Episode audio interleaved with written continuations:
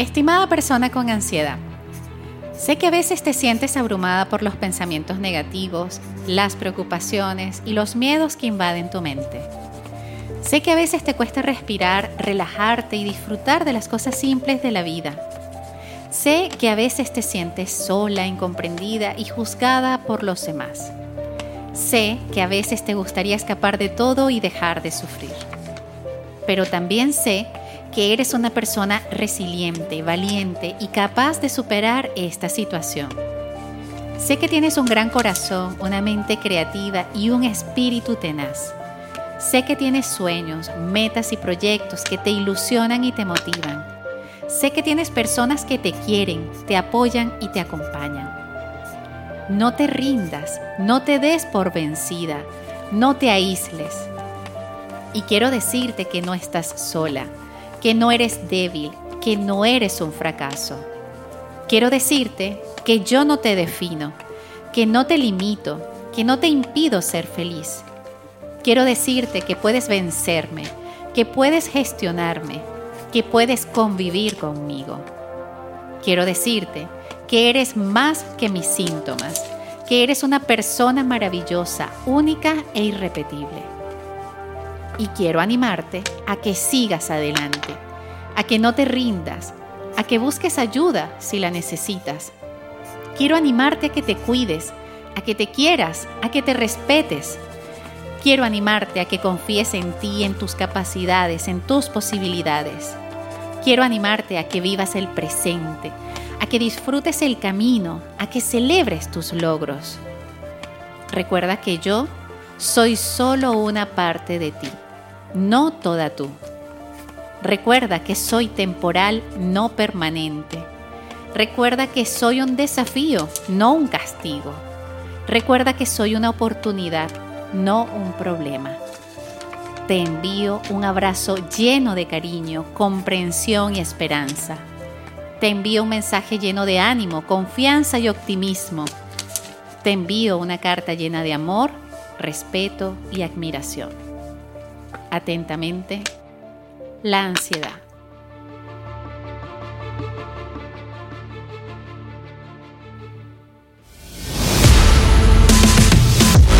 Bienvenidos a Valentía Emocional. Soy Rosemary Hernández Malavé, psicóloga, escritora y creadora del coaching migratorio emocional.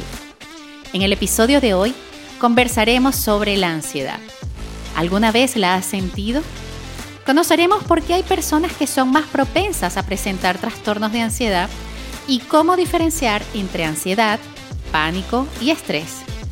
El objetivo del siguiente contenido será informativo y en ningún caso sustituye la atención y diagnóstico por parte de un psicólogo o psiquiatra. Si consideras que algo de lo que conversaré a continuación resuena contigo, aprovechalo para agendar tu sesión. Si deseas apoyar este podcast y ser patrocinador de este espacio, contáctame. Me puedes ubicar en las redes sociales Instagram, TikTok y YouTube como Minutos de Bienestar y consultar sobre mis servicios en mi página web www.minutosdebienestar.com. Y si deseas compartir tu historia desde el anonimato y la confidencialidad para que podamos desarrollar los temas en este espacio, puedes escribirme al DM del Instagram Minutos de Bienestar.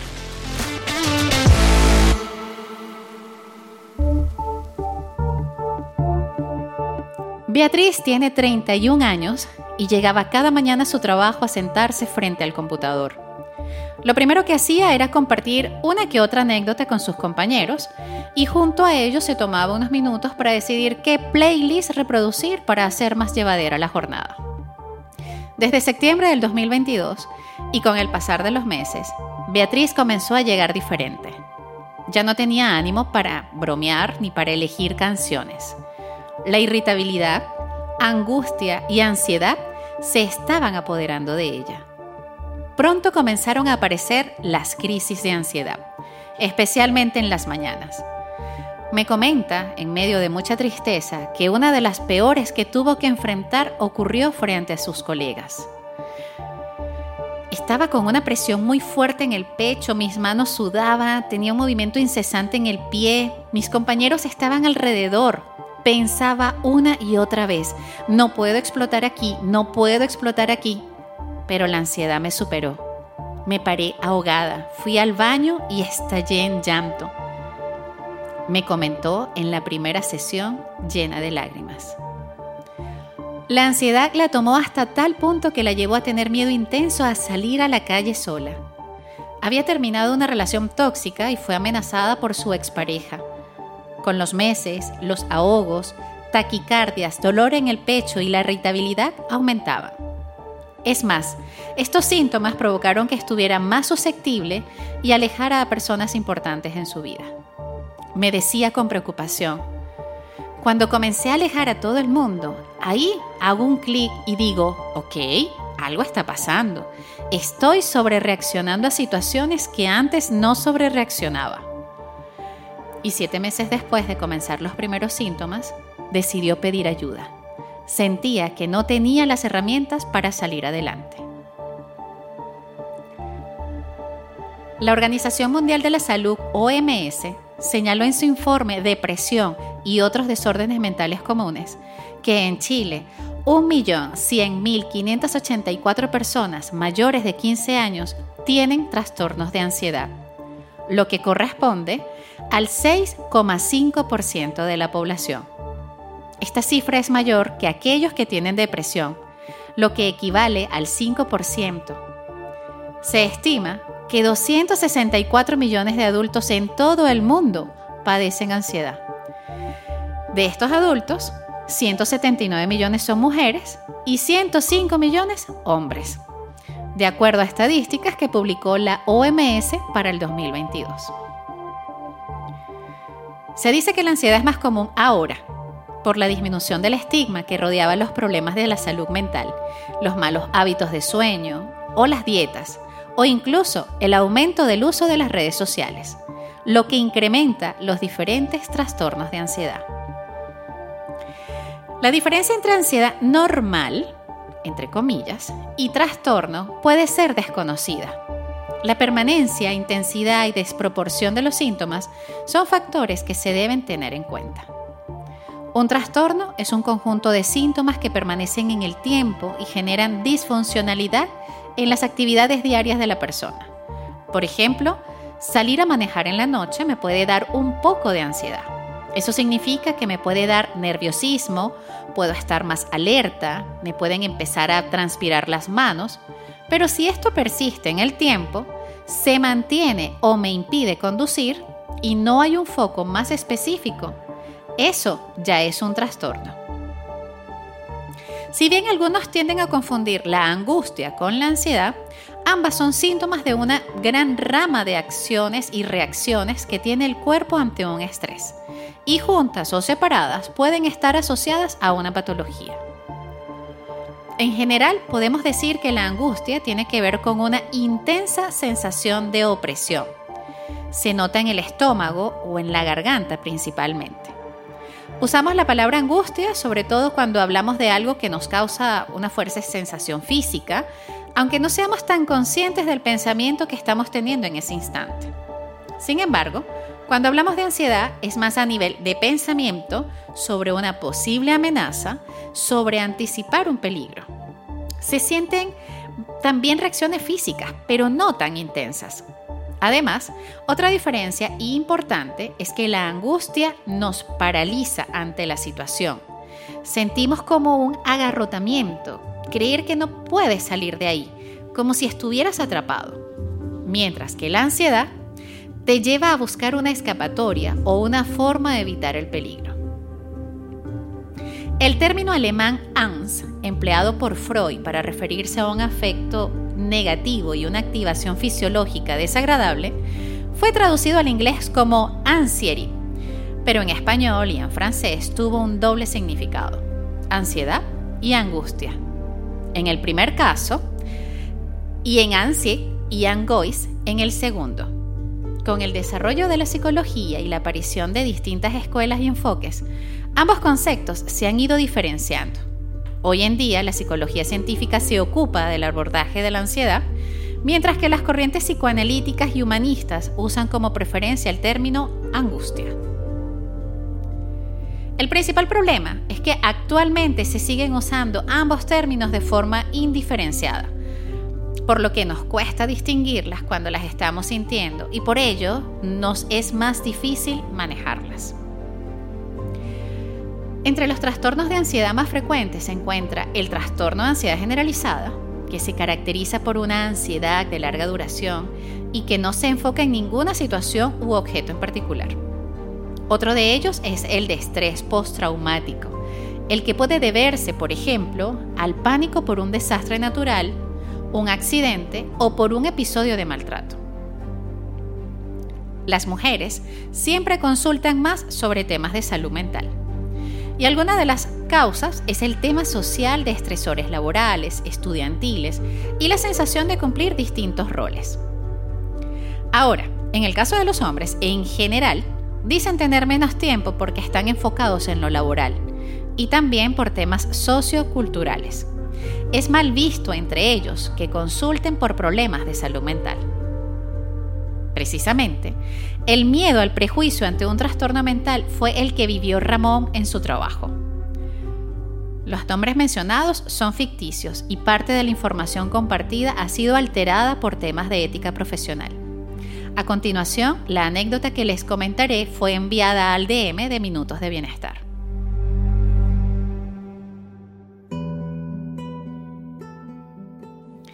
No es que yo esté loco, doctora, pero quiero que usted me diga si es normal lo que siento. Así comenzó su mensaje Ramón y continúa relatando lo que le ha sucedido y lo que en estos últimos meses ha experimentado. El inicio de la ansiedad comenzó por problemas económicos, tras perder el control en sus finanzas. Cuando se vio abrumado por esta situación, tuvo que revelárselo a su pareja y esto derivó en una crisis. Tenía problemas para conciliar el sueño, la angustia que sentía era cada vez más frecuente y aparecieron las crisis de pánico.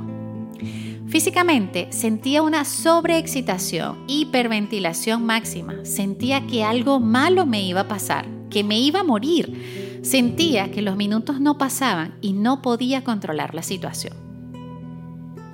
Recuerda que fue un lunes mientras se duchaba antes de ir al trabajo cuando explotó. Doctora, me derrumbé, sentí que todo en mí estaba mal, mi vida laboral, mi vida económica, fue un punto de quiebre. Redacta. Esa jornada no fue a trabajar y tomó una hora con un psiquiatra. Ramón tenía trastornos de ansiedad y una depresión leve. Por lo mismo, le dieron dos semanas de licencia, reposo médico. Pero él en su trabajo dijo que tenía faringitis. Su angustia era a tal grado que luego le solicitó a su jefe que lo despidiera, pero este se negó. Vivimos en una sociedad donde la salud mental y este tipo de problemas médicos son vistos como debilidades. Es difícil abrirse, no con mi círculo cercano, doctora, pero sí con gente del trabajo. Y que vean esa vulnerabilidad me complica. Un día le escuché a mis compañeros decirle a otro que estaba pasando por ansiedad, pero ¿cómo? Si estás bien, si tienes todo, ¿de qué te preocupas? Estás exagerando las cosas, no es para tanto hasta que caes en el pensamiento de, ¿será que no soy tan bueno o no soy tan fuerte? Y ahora me pregunto, doctora, ¿será que estoy loco? ¿Será que nunca me curaré? Lo que siento es terrible y me desespera sentirme así. Afortunadamente, en la actualidad los hombres se están preocupando por su salud mental y emocional. No están dejando que los estigmas antiguos impidan la posibilidad de acceder a una ayuda profesional. Y por mi parte, puedo decir con gran satisfacción que son cada vez más los hombres que atiendo en consulta, no solo por temas de pareja, sino por iniciativa propia y búsqueda de sanación personal.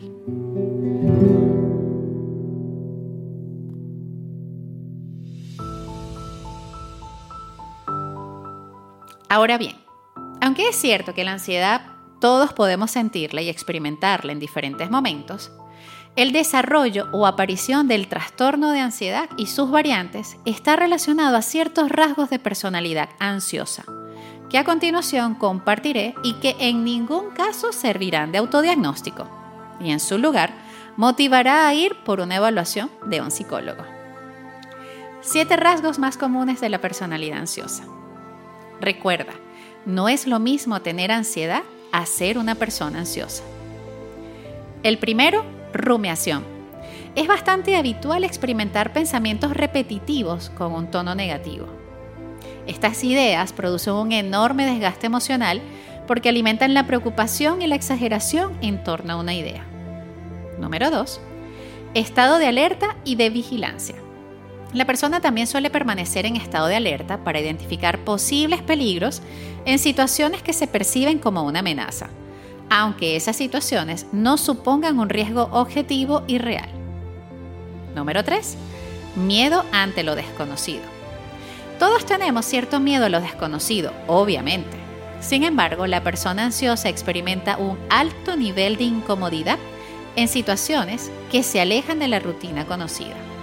Lo desconocido se percibe desde el temor, el pensamiento negativo, la desconfianza o la inquietud casi extrema. Número 4. Baja flexibilidad ante los cambios en la organización del tiempo. La búsqueda de la seguridad y del control es frecuente en personas que tienen una personalidad ansiosa. Sin embargo, siendo realistas, es habitual que la programación del día no se adapte perfectamente al desarrollo de la jornada o de la forma en que queremos. En ese caso, es posible que la persona ansiosa se sienta muy vulnerable o expuesta ante los cambios en general. Y ya por experiencia me atrevo a decir que no le gustan las sorpresas. No son muy de su agrado. Número 5. Anticipación del sufrimiento. En ocasiones la persona evita aquellas situaciones que le producen algún tipo de intranquilidad, anticipándose a un sufrimiento que vive como plenamente real. Al visualizarse en ese escenario, imagina las emociones desagradables, las sensaciones incómodas y el malestar que puede llegar a experimentar. Número 6. Imagen negativa de sí mismo. La persona ansiosa experimenta pensamientos irracionales que tienen un tono dramático, incluso si se trata de sí mismo. Considera que no posee los recursos y herramientas necesarias para afrontar ese obstáculo que le preocupa. Se siente indefensa ante esa dificultad. Por ello es frecuente que también adquiera una postura de víctima, quejándose de todo y buscando la validación de los demás. Y número 7. Dificultades para mantener la concentración en el trabajo o en la vida personal. Las dificultades para mantener la atención se intensifican en aquellos instantes en los que la persona está desbordada por un asunto que le preocupa. Se le hace casi imposible desconectarse de esa cuestión, puesto que su energía se alinea en esa dirección, interfiriendo en otras áreas de su vida, como el trabajo o la vida personal. Tener momentos de ansiedad así como tener una personalidad ansiosa, sin duda alguna implica un desgaste emocional y mental. Sin embargo, quiero recordarte que el ser humano puede incrementar su resiliencia y alcanzar su bienestar emocional a través del autoconocimiento, el desarrollo personal, el aprendizaje de nuevos hábitos, la mejora de su inteligencia emocional y, por supuesto, de la mano de una ayuda especializada. Para muchas personas con ansiedad, su condición afecta su capacidad para funcionar en la vida cotidiana. Para aquellos con trastorno de ansiedad generalizada, los síntomas pueden incluir inquietud, sensación de nerviosismo, fatiga, dificultad para concentrarse y tensión muscular. Muchos trastornos de ansiedad hacen que las personas experimenten ataques de pánico, que son periodos de miedo intenso provocados por un objeto o situación que puede alcanzar su punto máximo en minutos. La ansiedad afecta a las personas de diversas formas, a menudo dependiendo de la naturaleza de la ansiedad, dice Jill Stoddard, PhD psicóloga en Estados Unidos. Ella dice que evitar los desencadenantes de la ansiedad es un terreno común para todos los trastornos de ansiedad.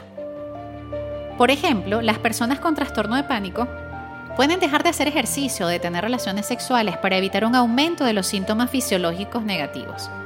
Las personas con agorafobia pueden evitar los centros comerciales, las multitudes, conducir o volar. Cualquier situación en la que puedan tener síntomas de pánico y no puedan escapar o buscar ayuda.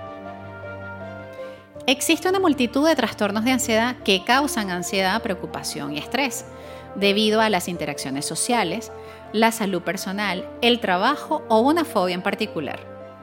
Los tipos de trastornos de ansiedad incluyen trastorno de pánico, trastorno de ansiedad generalizada, agorafobia, que es el miedo a lugares que pueden causar sentimiento de ansiedad, fobia específica, trastorno de ansiedad social, trastorno de estrés postraumático, trastorno obsesivo compulsivo y trastorno de ansiedad por separación. La Asociación Estadounidense de Psicología, APA, por sus siglas en inglés, define la ansiedad como una emoción caracterizada por sentimientos de tensión, pensamientos de preocupación y cambios físicos como el incremento de la presión sanguínea. Las personas con desórdenes de ansiedad generalmente tienen pensamientos o preocupaciones intrusivas recurrentes. Puede que eviten determinadas situaciones de preocupación. También pueden que tengan síntomas físicos.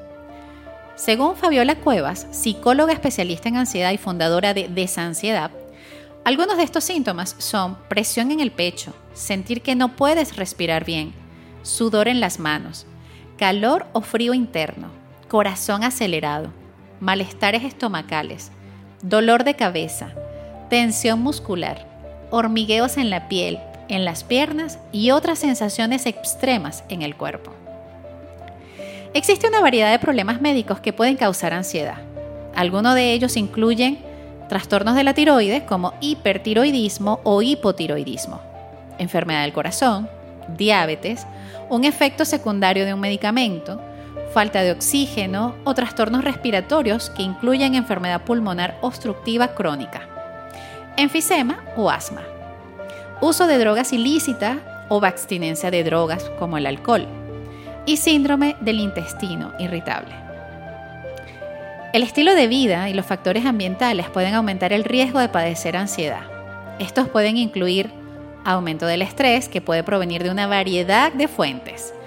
Puede deberse a una condición de salud, trastornos del sueño o situaciones de la vida como el trabajo, la escuela, problemas financieros, problemas de una relación amorosa o la muerte de un ser querido. Los niños y adultos que experimentan eventos traumáticos tienen un mayor riesgo de desarrollar un trastorno de ansiedad. La baja autoestima, especialmente en los jóvenes, puede indicar ansiedad. La genética también juega un papel importante. Un estudio encontró que existe un riesgo genético moderado de ansiedad con una heredabilidad del 30%. Un trastorno depresivo mayor y otros trastornos de salud mental a menudo pueden coexistir con la ansiedad. Y yo esto se los explico a mi paciente diciéndoles que la prima hermana de la depresión es la ansiedad. Y cuando una aparece, la otra la acompaña. El abuso de sustancias, incluido el consumo de drogas o alcohol, puede aumentar o empeorar la ansiedad. Es difícil ver sufrir a un ser querido con un trastorno de ansiedad. ¿Qué puede hacer usted? Estas son algunas ideas. Recuerde que los trastornos de ansiedad son enfermedades no solo defectos del carácter o preocupaciones y temores cotidianos. No piense que ya se le va a pasar. Así que anímelo a buscar el tratamiento adecuado. Llévelo a las citas con el médico si es necesario. Escuche y sea paciente. Preocúpese por los sentimientos de su ser querido. Mantenga la calma, incluso cuando él o ella estén ansiosos. Recuerde que nadie está ansioso a propósito y que la recuperación toma tiempo. Apoye y celebre los momentos de recuperación, anime a su ser querido a mantenerse activo, invítelo a reuniones y eventos, reconozca los esfuerzos y celebre los logros que hace hacia la recuperación. Cuide de su propia salud emocional y física. ¿Se siente debilitado por la ansiedad de su ser querido? Piense en su forma habitual de buscar apoyo y sígala. Puede ser útil buscar orientación, unirse a un grupo de apoyo o hablar de sus sentimientos con sus amigos. Entienda el trastorno. Por ejemplo, si su ser querido tiene ataques de pánico, acéptelos como experiencias físicas reales. Mantenga la calma y hable con el profesional de la persona sobre lo que debe hacer. No tome la ansiedad de su ser querido como algo personal. Usted no lo causó y no puede curarla. Tenga en cuenta que su ser querido, esa persona especial para usted, está sufriendo. Si dice algo que lo lastime, es fácil que no piense demasiado las cosas que dice. No trate de forzarlo a sentirse mejor. Entre más le diga a alguien lo que debería hacer, peor se sentirá. En su lugar, dele afecto, ánimo y felicítelo. Ahora, si eres tú quien está presentando ansiedad, ¿qué podemos hacer para aliviarnos? Hay algunas medidas que podemos tomar a mediano y largo plazo, pero también hay cosas que se pueden hacer en el momento en el que está sucediendo el ataque de ansiedad. Lo primero que hay que hacer es relajar el estómago. Suelta la tensión de los hombros. Deja que esa tormenta de sensaciones fluya. Recuerda, tu cuerpo es tu aliado. No luches. Está liberando la tensión acumulada. Estas son parte de las sugerencias de la psicóloga Cuevas de desansiedad. Quienes están junto a una persona que está sufriendo un ataque de ansiedad pueden ayudar diciéndole, estás a salvo, y también acompañándolo en el proceso de respiración y relajación que la respiración es fundamental para relajar el cuerpo y la mente. También hay algunos hábitos y medidas que pueden incorporarse para reducir la ansiedad en el mediano y largo plazo, porque dormir bien es fundamental y es lo primero que se altera con la ansiedad. Cuando dormimos bien, vamos a restaurar las funciones del cerebro. Importante con la respiración, no pretendas aprender a respirar justo en plena crisis. Comienza a practicar los ejercicios de respiración antes. Prepárate como si fueses a una maratón y haz estos ejercicios con previa autorización, con previa recomendación. No esperes hasta el último momento. El contacto con la naturaleza también es un buen aliado a la hora de reducir la ansiedad. Interactuar con tu mascota o hacer jardinería son algunas de las actividades que pueden ayudar a calmar la mente. Pero lo más importante es entender que la ansiedad es solo una mensajera. Si escuchamos este mensaje, vamos a estar bien. Para despedirme, te invito a recordar, si este día, esta semana o este mes no pudiste con todo, no pasa nada. Lo volverás a intentar y poco a poco lo vas a lograr. No es mejor quien llega más rápido. No seas la liebre, prefiere ser la tortuga que aunque lento, siempre avanza. Gracias por dejarme acompañarte. Si este contenido fue de aporte para ti, despertó algún interés y deseas que más personas lo puedan disfrutar, dale clic al botón seguir, ranquéalo y compártelo.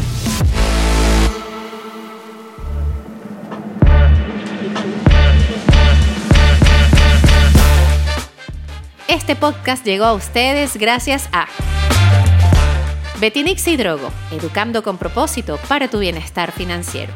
En redes, arroba finanzas-saludables para ti.